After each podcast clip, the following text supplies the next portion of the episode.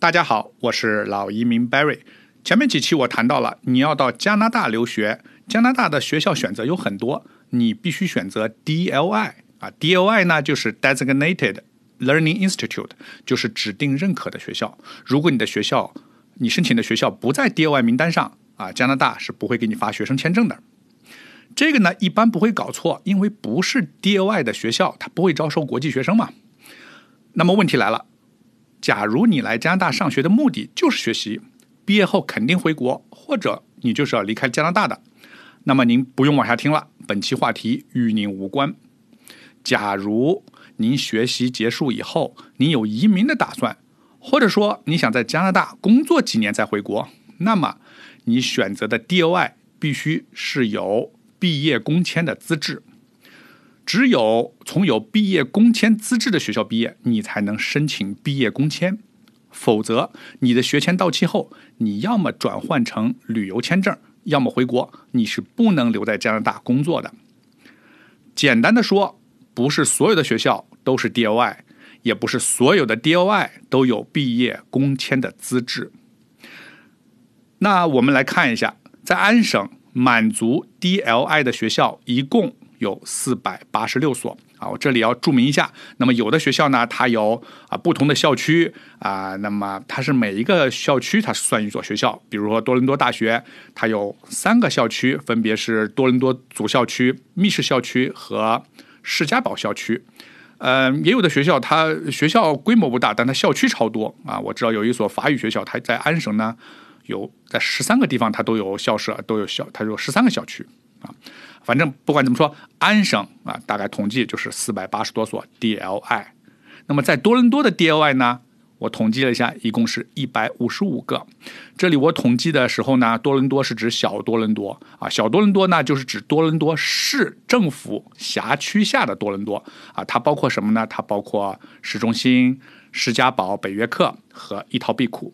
啊，它不包括大多伦多里边那个周边的那些城市，比如啊，咱们华人都常啊最最都知道的万景市啊、列治文山啊、密室、旺市等等，不包括这个啊。那么我这么讲，你可能没来过多伦多的人，你听起来会一头雾水啊。但是你要在多伦多啊居住过，你应该知道我说的地方。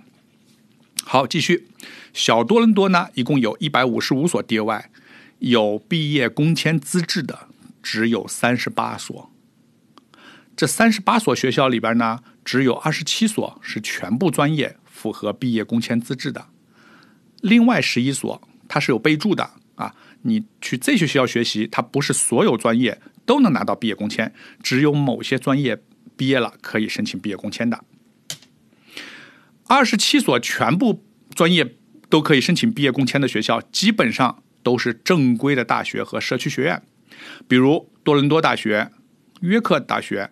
怀雅逊大学，啊，还有 Seneca、Centennial、Humber 这些，呃，我们常呃多伦多知名的这些公立学院，这些学校呢都是教育部直属，它的课程呢是传统规范，管理也很正规啊，所以只要从这些学校毕业，都是有毕业工签的。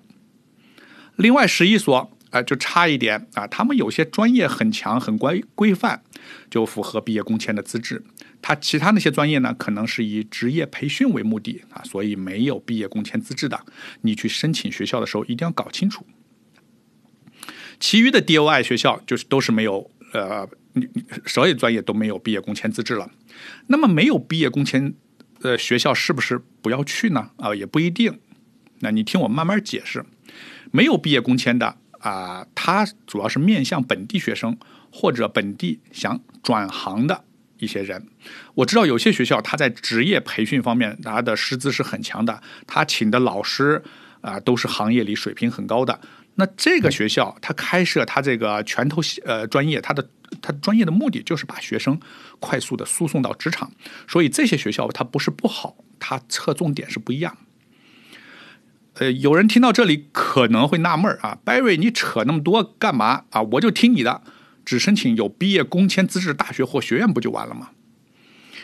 说的对啊！你如果英语考雅思没问题，国内高中成绩单也很不错，你可以随便申请。那 Barry 我面对的客户，有的英语差点有的呢年纪大点儿，有的就想快速移民，有的已经在加拿大了，他想转学啊，有的是陪读的父母想旅游签转学签啊，所以我要根据不同的需求定制最佳的方案啊。那么我和我的客户呢，所以就要搞清楚所有毕业工签的这些规定的细节。说到 DLI，还有些学校，它虽然没有毕业工签的资质，但很容易入学申请学签。那么，如果你的英语差一点，你可以分两步走啊。你第一步先进这些 DIY 学校，一年后转到有毕业工签的学校。这种情况，毕业后依然可以申请毕业工签。好，这一期话题我就说到这里。下一期我将给大家介绍一个现在的大热门项目——保姆移民。欢迎关注，我是老移民 Barry。我的微信号是 cnvisa，感谢您的收听，下一期再见。